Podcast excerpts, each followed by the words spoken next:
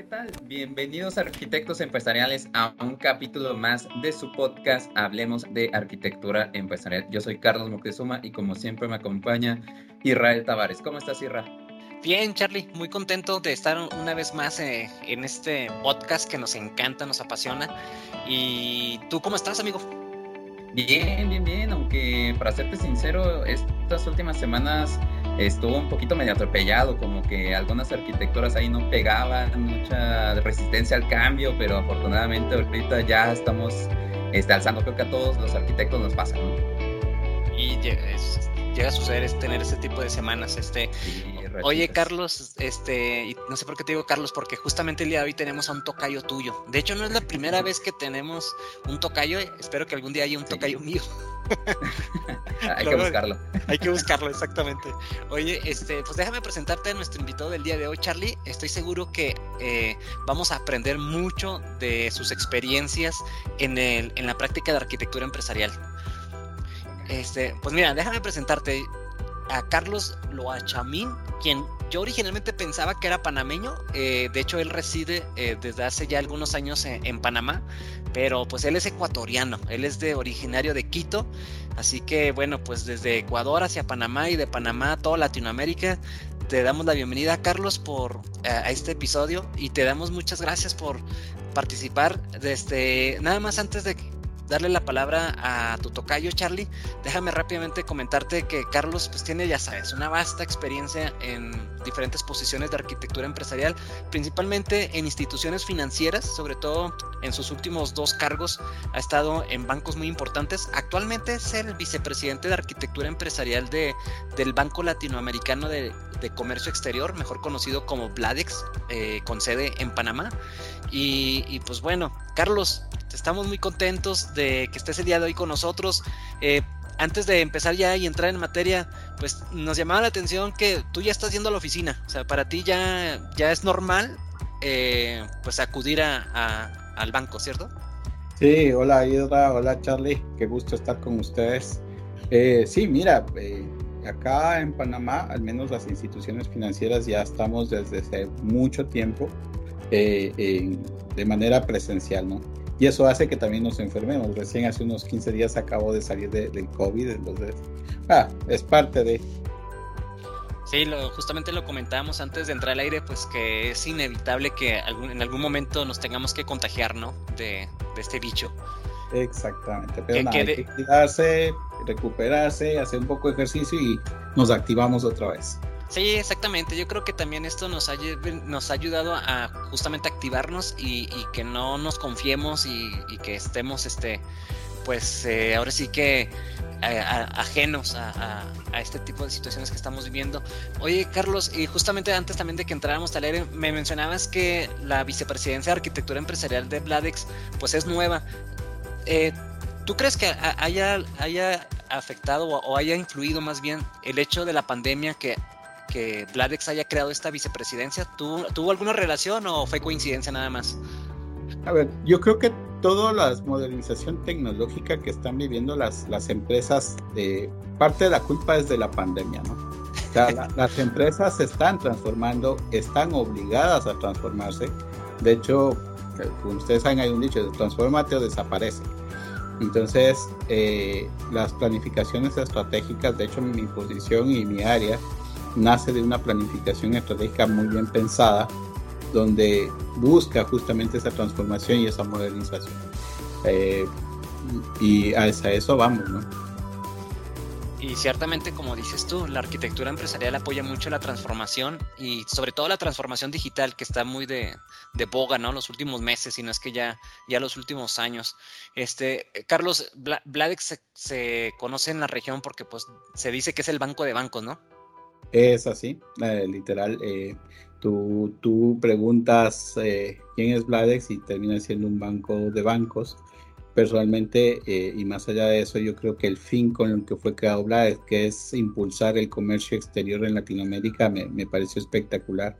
Y la idea de pertenecer a, a, una empresa de este tipo, pues, pues es, es genial. Y apoyar en la transformación eh, digital, a pesar que es una palabra que a veces como que está de moda, pero hay que entenderla muy bien como para aplicarla correctamente. Pero sí, definitivamente es un, es un banco que, donde hay muchos retos que, sobre los cuales trabajar. Hoy toca yo, y justamente ustedes hicieron un área de, arquitectura empresarial, ¿no? Pero ¿cómo pasaron, siguiendo tus palabras, de una moda a una realidad, ya al día a día? ¿Qué, áreas de oportunidad vieron o, valores al negocio para tener esta confianza y tener pues esta, esta área de arquitectura empresarial? Mira, eh, lo, lo, principal, y creo que he tenido la suerte en las últimas instituciones en las que he estado, eh, a pesar de que la práctica de arquitectura empresarial no estaba eh, eh, dentro de la cultura empresarial, dentro de la cultura de la empresa, los líderes estaban claros que esa era la necesidad que, tenía la empresa para, darle un orden a la tecnología, ¿sí? que creo que es algo muy importante. O sea, la tecnología no es implementar tecnología por implementarla. Y, ahí es donde necesitas a alguien que, te ayude a organizar, que te ayude a planificar, que te ayude a visionar, a alinear esa estrategia de negocio con la estrategia tecnológica para que no existan inversiones vanas. Ah, hay muchas empresas que justo por la palabra transformación digital terminan comprando miles de plataformas, terminan invirtiendo millones de dólares en plataformas tecnológicas que a la vuelta de la esquina no les sirvió porque no les sirvió al negocio. Eh, y, creo que ahí está el valor, ¿no? E, el, valor de, apoyar eh, eh, al negocio a, conseguir esos objetivos empresariales a través de la tecnología. Oye, Carlos, y justamente antes de también que entráramos al aire, que entráramos en escena, pues tú mencionabas algo que era bien importante, ¿no? Que muchas ocasiones estamos tan inmersos en la parte técnica que olvidamos la parte de la planeación, la parte de la relación con la estrategia, porque pues la mayoría de los arquitectos nacimos allí, ¿no? En tecnología. Y, por ende en nuestra vista a veces tenemos esta vista de taller, ¿no? Estamos cegados con, con, la parte técnica, pero ahorita que tú ya tienes posiciones de vicepresidencia y anteriormente que fuiste gerente de arquitectura de uno de los bancos más importantes de, de Latinoamérica, pues cómo cambió tu visión, o sea, cómo, cómo, fue que pasaste de del mundo técnico a ahora tener esta visión pues holística, una visión 360. Sí, sí, sí es un cambio de paradigma, ¿no? Me imagino. Eh, eh, es un cambio de paradigma y es un cambio muy, muy duro que incluso a veces te pega hasta el ego, ¿no? Cuando, cuando somos técnicos, cuando somos técnicos, de hecho yo nací en la programación, hasta ahora me encanta y extraño programar. Eh, Tú crees que tu código es el mejor del mundo. Sí. Tú crees que lo que hiciste es lo mejor que puede haber hecho y nadie más puede igualarlo. ¿sí? En cambio, cuando tú ya comienzas a, ir creciendo, tú diseñas una idea. Y tienes que confiar en las personas que entiendan tu idea y que construyan en base a lo que tú planteaste. Después, tú dices, bueno, más allá de la idea, yo necesito tener una visión y hacia dónde quiero que vaya y confiar en que el equipo que te soporta atrás entienda esa visión y, vaya a estructurar. Entonces, e, el hecho de, planificar, de visionar, de diseñar mapas estratégicos de tecnología, eh, tiene que ser entendido y tenemos que ocuparnos de que sean entendidos por las áreas técnicas o de ejecución. Eh, sin embargo, uno no tiene que perder la vista técnica, uno tiene que seguirse actualizando técnicamente, pero el gran cambio es que tenemos que dejar de hablar técnicamente, sino que tenemos que transformar nuestro lenguaje técnico a un lenguaje de negocio. ¿sí? Yo no le puedo hablar de bits y bytes a un CIO, ¿sí? a un CEO, porque no me va a entender, no me va a entender que el, bus de servicios que necesita transaccionar a 100 TPS por segundo es lo que le va a generar millones de dólares. Yo tengo que hablarle de que eso, de que un componente que me va a generar un time to market de X y Z va a incrementar mi volumen transaccional. Y, Carlos nos decía Diego Silva, el Chief Architect del Banco Pichincha, hace como dos episodios, que justamente eh, como arquitectos empresariales no significa que no, no sigamos aprendiendo de la tecnología. O sea, el hecho de ser eh, ese, ese enlace con el negocio no representa que de aquí en adelante ya nos olvidemos de la parte técnica y nos, nos, concentremos. No, creo que el secreto, lo acabas de decir tú muy bien, seguir actualizándonos, seguir aprendiendo, seguir eh, investigando, pero a la hora de comunicarnos, comunicarnos con las palabras correctas. Porque como bien dijiste, a un CEO no le podemos hablar en bits and bytes y, no podemos hablar en términos de infraestructura o de, transacciones, ¿no? Entonces, creo que ahí está un secreto, ¿no? O sea, mantengámonos actualizados en la tecnología, sin embargo, a la hora de comunicarnos con el negocio, hablemos negocio. Creo que ese es la, uno de los secretos, ¿no? Y retos. Y, y, viceversa, ¿no? Como entendiendo el negocio, también, sí. al equipo técnico le haces ver la importancia de lo que está construyendo técnicamente, ¿sí? O sea, cómo esa línea de código está apoyando a que el negocio cumpla sus objetivos. Entonces, e, el, lenguaje es de ida y vuelta. El ser un intérprete tecnológico hacia negocio y también ser un intérprete de negocio hacia la parte de tecnología, que, que es, es, es, muy valioso.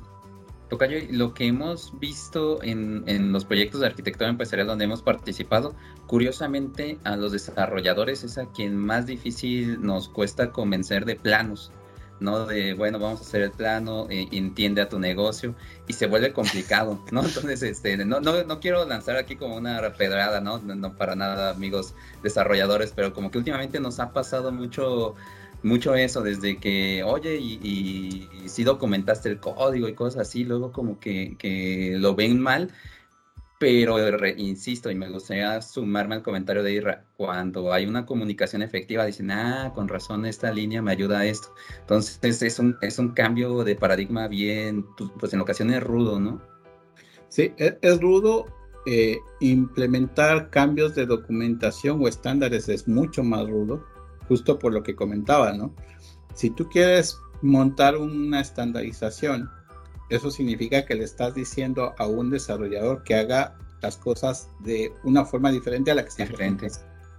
Eso significa que le estás intentando corregir a alguien que tiene un ego de este tamaño. Sí. Entonces e, es, muy complicado. Y termina, y la única forma de hacerlo es nuevamente mostrando cuál es el valor que eso genera. Eh, mira, yo muchas veces he tenido estrategias donde se les hace caer en cuenta que si es que no documentan, en lugar de seguir creando cosas nuevas, les va a tocar quedarse sentaditos dando mantenimiento, sentaditos corrigiendo, en lugar de crear.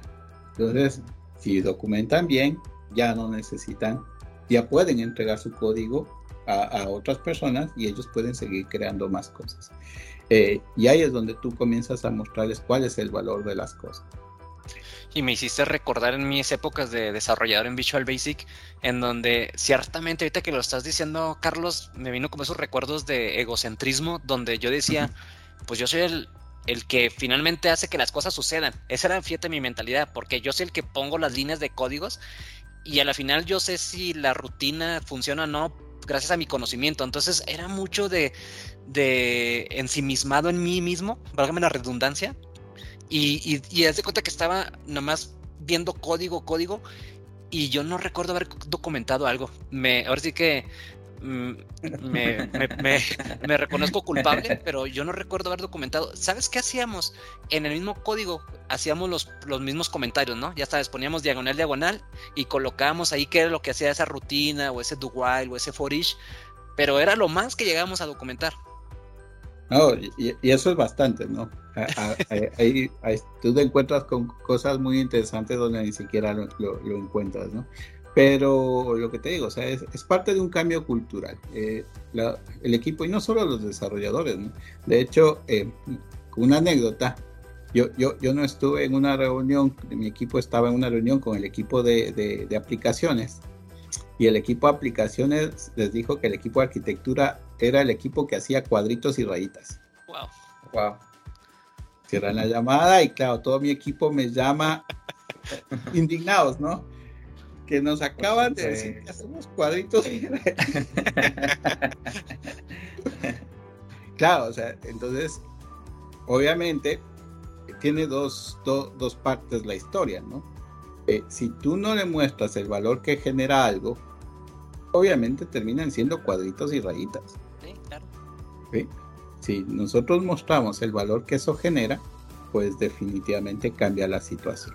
Eh, obviamente nos quedamos, y de hecho yo he hecho bromas del tema de cuadritos y rayitas, eh, nos volvimos el grupo de los cuadritos y rayitas, pero tiene, tiene un sentido mucho más profundo eso, y es que, que todo lo que nosotros hacemos tiene que ser explicado hacia las áreas que ejecutan.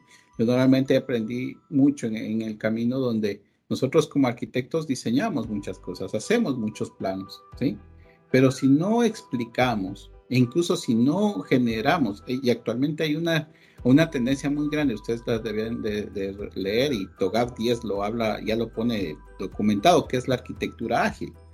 La arquitectura ágil es sentarse a diagramar la arquitectura con el equipo de aplicaciones ahí, con los equipos técnicos, con los equipos funcionales en caliente. Una técnica de arquitectura ágil. No es que ahora, eh, como antes, ¿no? El arquitecto entendía y se iba a su, a su puesto solito y hacía la arquitectura y dice, miren, yo soy el genio y así va ahora es en caliente, todo, todo se ejecuta ahí mismo. Entonces, tú ahí es cuando le involucras al equipo técnico, equipo, e involucras al equipo de diseño, involucras a los, los, los, técnicos, los, el área funcional incluso, y en conjunto llegan a una solución mucho más eficiente y mucho más ágil. Sí, creo que eso ayuda muchísimo, porque si hacemos las cosas en caliente, luego pues nos evitamos mucho de, ay, es que hubiera documentado o por qué no hice. Entonces empiezan como las justificaciones y luego ahí perdemos como mucho alcance. Entonces eso, eso se me hace súper bien, Tocayo. Pero eh, permíteme regresar tantito a la parte de que decíamos de las visiones de las arquitecturas. ¿Cómo, cómo has logrado, Tocayo, transmitir tu visión de, de arquitectura al equipo? Porque muchas veces también, insistimos, somos como como ciertos arquitectos tenemos cierto ego, como ahorita decías, como, que casi todos decimos, no, pues es que mis planos son los de aquí. ¿Y cómo luchas también con esa renuencia al interior? ¿Cómo, cómo puedes decir, oye, es que estas son las arquitecturas objetivo, vamos para acá, para que todo tu equipo te logre seguir? Mira, hay, hay un tema súper importante eh, y creo que yo, yo la, no sé si la tuve fácil o la tuve difícil he tenido la suerte de, que las empresas a donde he no tenían las prácticas de arquitectura, ¿no? Entonces, con lo cual, lo que empezamos a hacer fue levantar las líneas base arquitectónicas.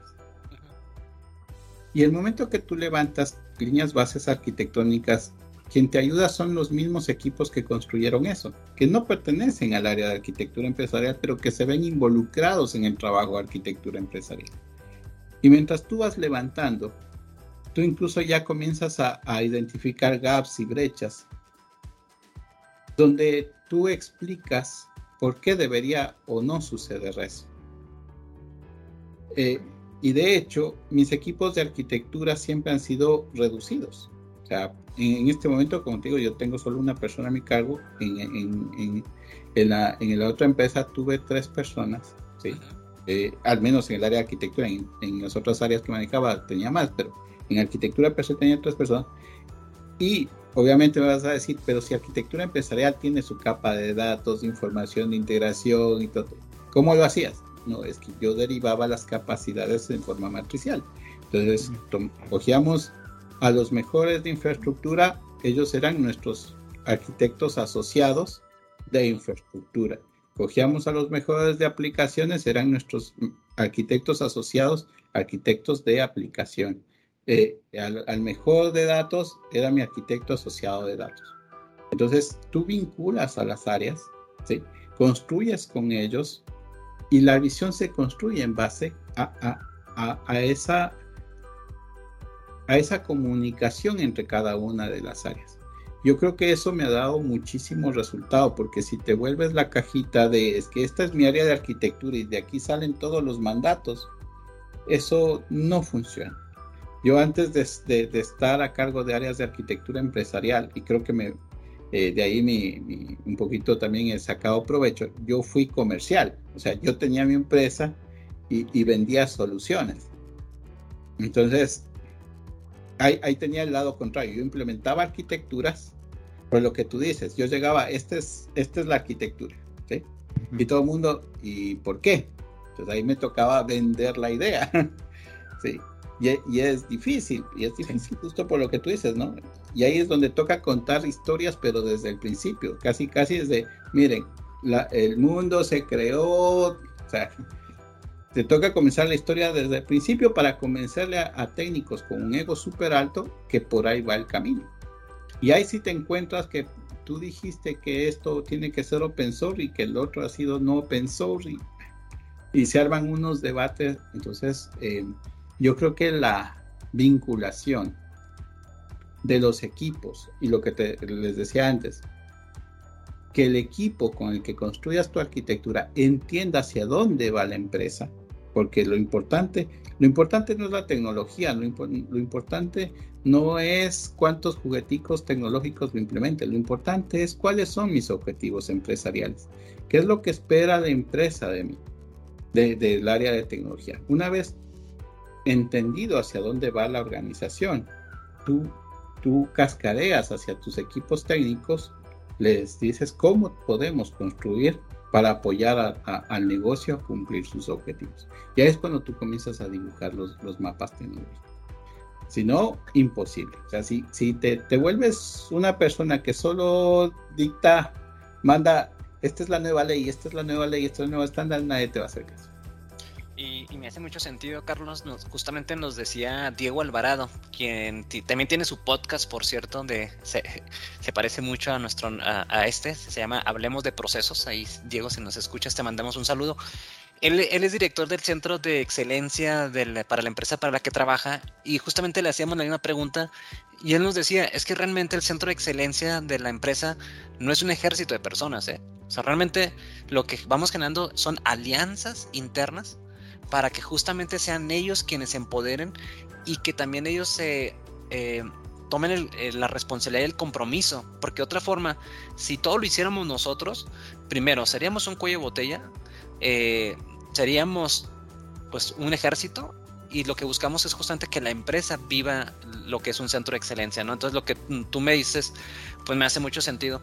Carlos, y, justamente hablando en ese mismo sentido, ¿quiénes serían como tus principales eh, aliados o tus principales partners al interior de un banco? O sea, con quién normalmente es con quien interactúas muy bien, con la gente de infraestructura, la gente de desarrollo, las áreas de, supervisión y monitoreo como control interno, riesgo operativo.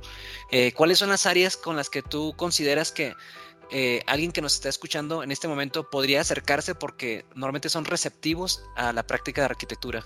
En tu experiencia, ¿quiénes son esas áreas? Esos en una institución financiera, tú tu mayor partner, seguridad de la información.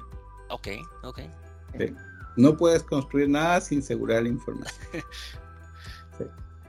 segundo, que va de la mano riesgo tecnológico o riesgo operativo. Ok. ¿Por qué? Porque son tus entes de control. O sea, tú no puedes inventarte nada si, si, si estás fuera de la ley. Así que son, tus primeros partners. De, eh, mi segundo partner es datos. Datos, ok. ¿Sí? ¿Por qué datos?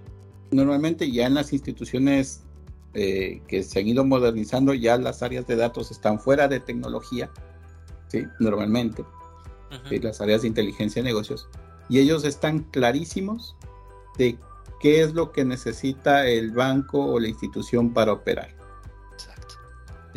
Entonces tú tienes que construir también en función del resultado que tienes que entregar hacia esas áreas. Y de ahí, definitivamente, tus, tus, tus, manos, y como yo siempre digo acá, normalmente arquitectura no tiene ni presupuesto ni, ni tiene manos. ¿Por qué? Porque el presupuesto y las manos son los que hacen realidad los sueños de los arquitectos, que son las, las áreas de infraestructura y las áreas de aplicaciones. Ellos son los que hacen realidad todo lo que nosotros dibujamos, diseñamos, visionamos. Y, eso es muy importante y eso hay que hacerlo saber porque eh, sin ellos no construyes nada. Tú puedes crearte un diseño, un híbrido multicloud con contenedores y todo eso bien bonito. Pero si arquitectura no te, si infraestructura no te sigue el ritmo, no, no, no te sirve para nada. O sea, eso se va a quedar en papel por forever. Entonces, esas áreas son tus ejecutadores, ni siquiera son tus partners. Yo creo que tú tienes que ser ya parte, ya te vuelves un ecosistema con ellos. Y, somos, somos, más que panes, somos, una sola área, creo yo, para, para ejecutar las cosas. Oye, Charlie, no sé si coincidas conmigo, porque lo que acaba de decir Carlos para mí fue así como un oro molido, porque justamente eh, que uno de tus principales asociados o tus aliados sean las áreas de control, las áreas de supervisión, pues me hace mucho sentido porque es la ley. O sea, como bien dice, o sea, eh, más allá de la, de la ley, nadie. Entonces, claramente tenemos que tomar en cuenta las áreas de, de, control, ¿no? Y el otro punto que decías es el dato, porque el dato lo hemos dicho en este podcast que es el, el nuevo oro del siglo XXI, ¿no? El nuevo petróleo, y es el que te dicta eh, las necesidades y las tendencias del mercado. Entonces, pues me hace bastante sentido que por un lado tengamos toda la parte que tenga que ver con riesgos, porque como bien sabemos, si se materializa un riesgo, pues hasta corremos el riesgo de que nos penalicen la superintendencia. Y por otro lado tenemos el dato en donde si no estamos sensibles a las necesidades del mercado, pues corremos el riesgo de perder eh, market share o de simplemente pues de, no estar ofreciendo el producto que, nuestros clientes y el mercado demanda. Entonces no sé, Charlie, si coincides conmigo que eso es oro molido y pues me hace bastante sentido.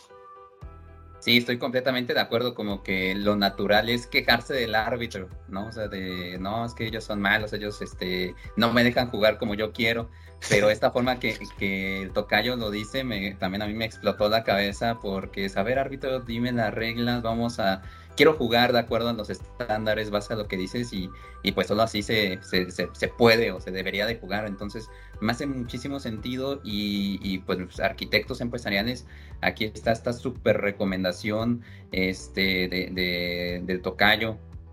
Acérquense a las áreas, este, no, no todos están en su contra, regresamos al tema de los egos. Puede ser que tengamos el ego muy grande y que nos queramos saltar a todos, pero no conocer la ley no nos exime de, de, pues, de poderla saltar, ¿no? Y hacerla como nosotros queramos. Entonces, sí, estoy completamente de acuerdo contigo, este, que estas áreas se tienen que conocer y, las reglas. Y, este, si me lo permiten, me gustaría preguntarte algo adicional, este, Tocayo.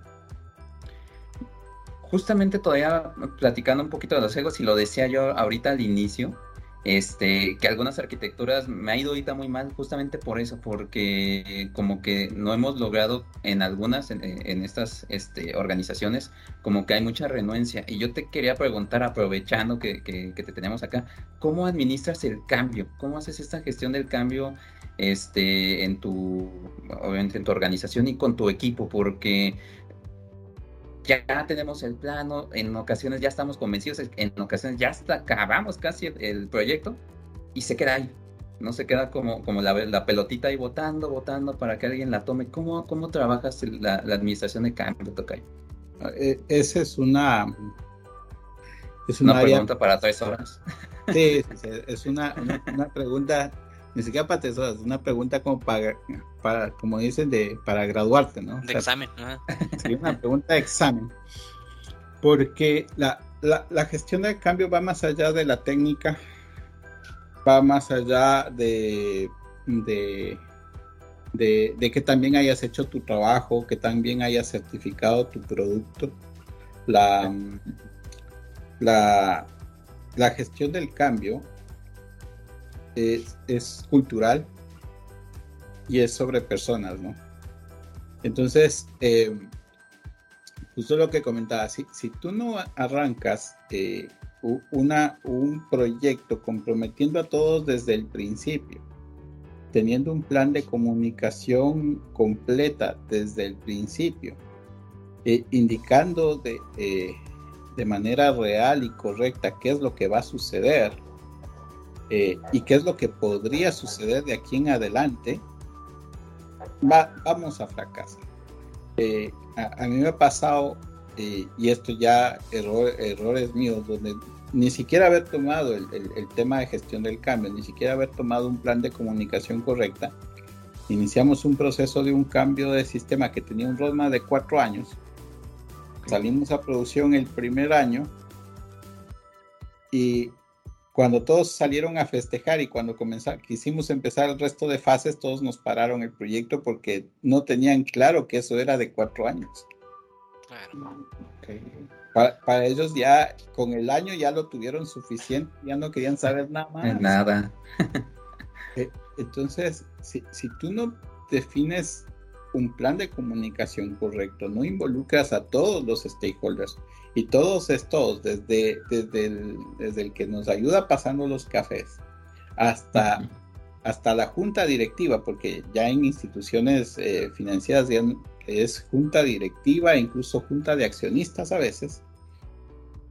Si tú no involucras a esos niveles, definitivamente tus proyectos de largo plazo nunca van a, nunca van a salir bien, nunca van a estar eh, acorde y van a generar muchísimo, muchísima resistencia, muchísima resistencia. Y, y, hay un, eh, de, de, hecho esta es la tercera vez que, que, me leo el libro de, de quién se ha llevado mi queso. y, y, cada vez que, que, lo leo soy un personaje diferente, ¿no? Porque es la evolución que uno va teniendo en el tiempo. Entonces, tú, tú te encuentras con que eh, en, todas las organizaciones vas a tener un detractor, uno o varios detractores. Hay, hay otros que una vez que tú lo sientas, le gastas el tiempo, cambian y, y son tus mayores aliados. Y hay otras personas que simplemente les dices y se disparan y hacen. Entonces, tú tienes que identificar claramente cuáles son estos stakeholders, cuáles son los perfiles de esas personas, porque tienes que tratarlos de manera diferente e incluso explicarles el proyecto de manera diferente. Y ahí es cuando vas a tener lo que tú conversabas, cuando tú planteas una arquitectura. ¿Cuál es tu mayor detractor? Normalmente seguridad de la información. Porque te dices, mira, es que esto te va a saltar, esto te va a pasar. Eh, eh, te cuento una anécdota rapidísima. Nosotros eh, contra todo pronóstico, montamos toda una capa de servicios eh, en la nube que es certificada PCI. Y, es, y es una arquitectura híbrida, o sea, mucha parte de los componentes estaban on-premise, pero toda la capa de integración estaba en la nube. Al principio fue, están locos. Eso, el PCI, eso no hay cómo.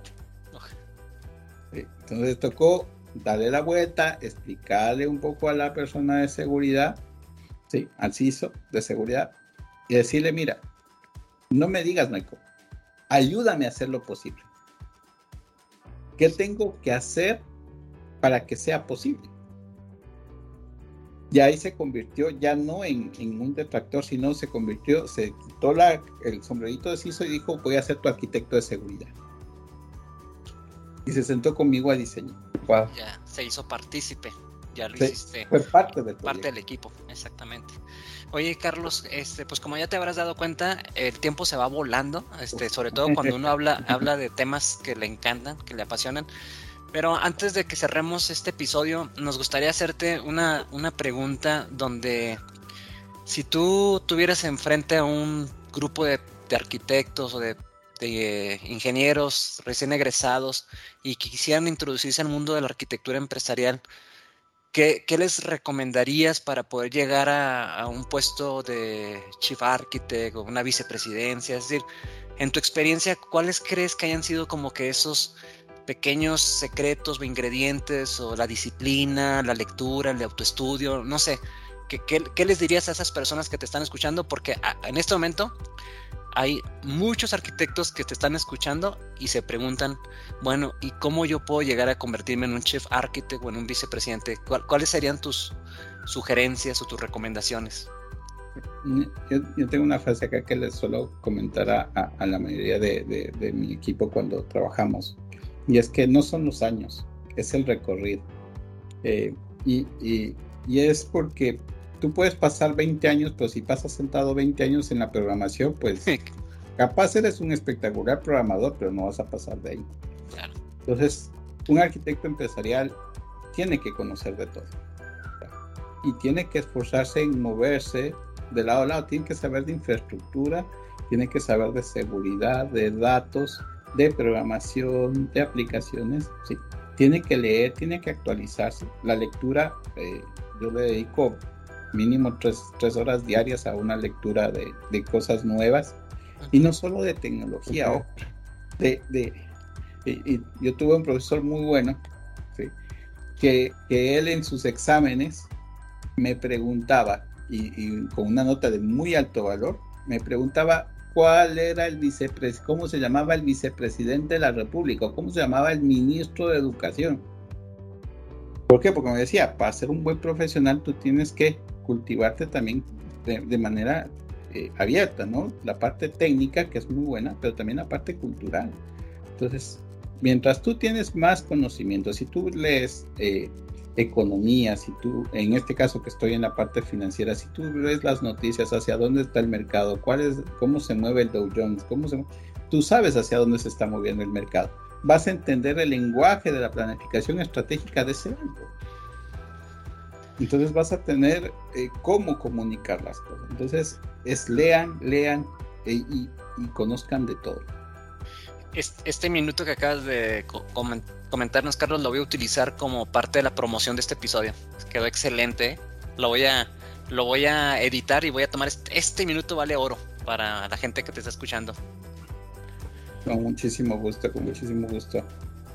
Perfecto, no, pues ya escucharon, este, arquitectos empresariales, a Tocayo, Tocayo, muchísimas gracias por, por el espacio, por la participación, eh, lo disfrutamos muchísimo, ojalá pudieras venir en un segundo, tercer, cuarto, los episodios que tú quieras, está aquí la puerta abierta y arquitectos empresariales, hasta aquí el, episodio, como, como escucharon, este, hay, que, hay que trabajar mucho en las visiones, hay que pulir los egos, no se olviden de, darle clic a la campanita, como aquí está diciendo Irra, darle like, compartir, eh, saben que tenemos un, grupo también en LinkedIn, este, hay muchas, muchas cosas por, por hacer, si ustedes, como bien dicen, si tú eres arquitecto empresarial, este capítulo te va a encantar y no tienes perdón si no lo compartes. Entonces esperamos que ahí nos regalen muchos likes y mucho cariño, ¿por qué no?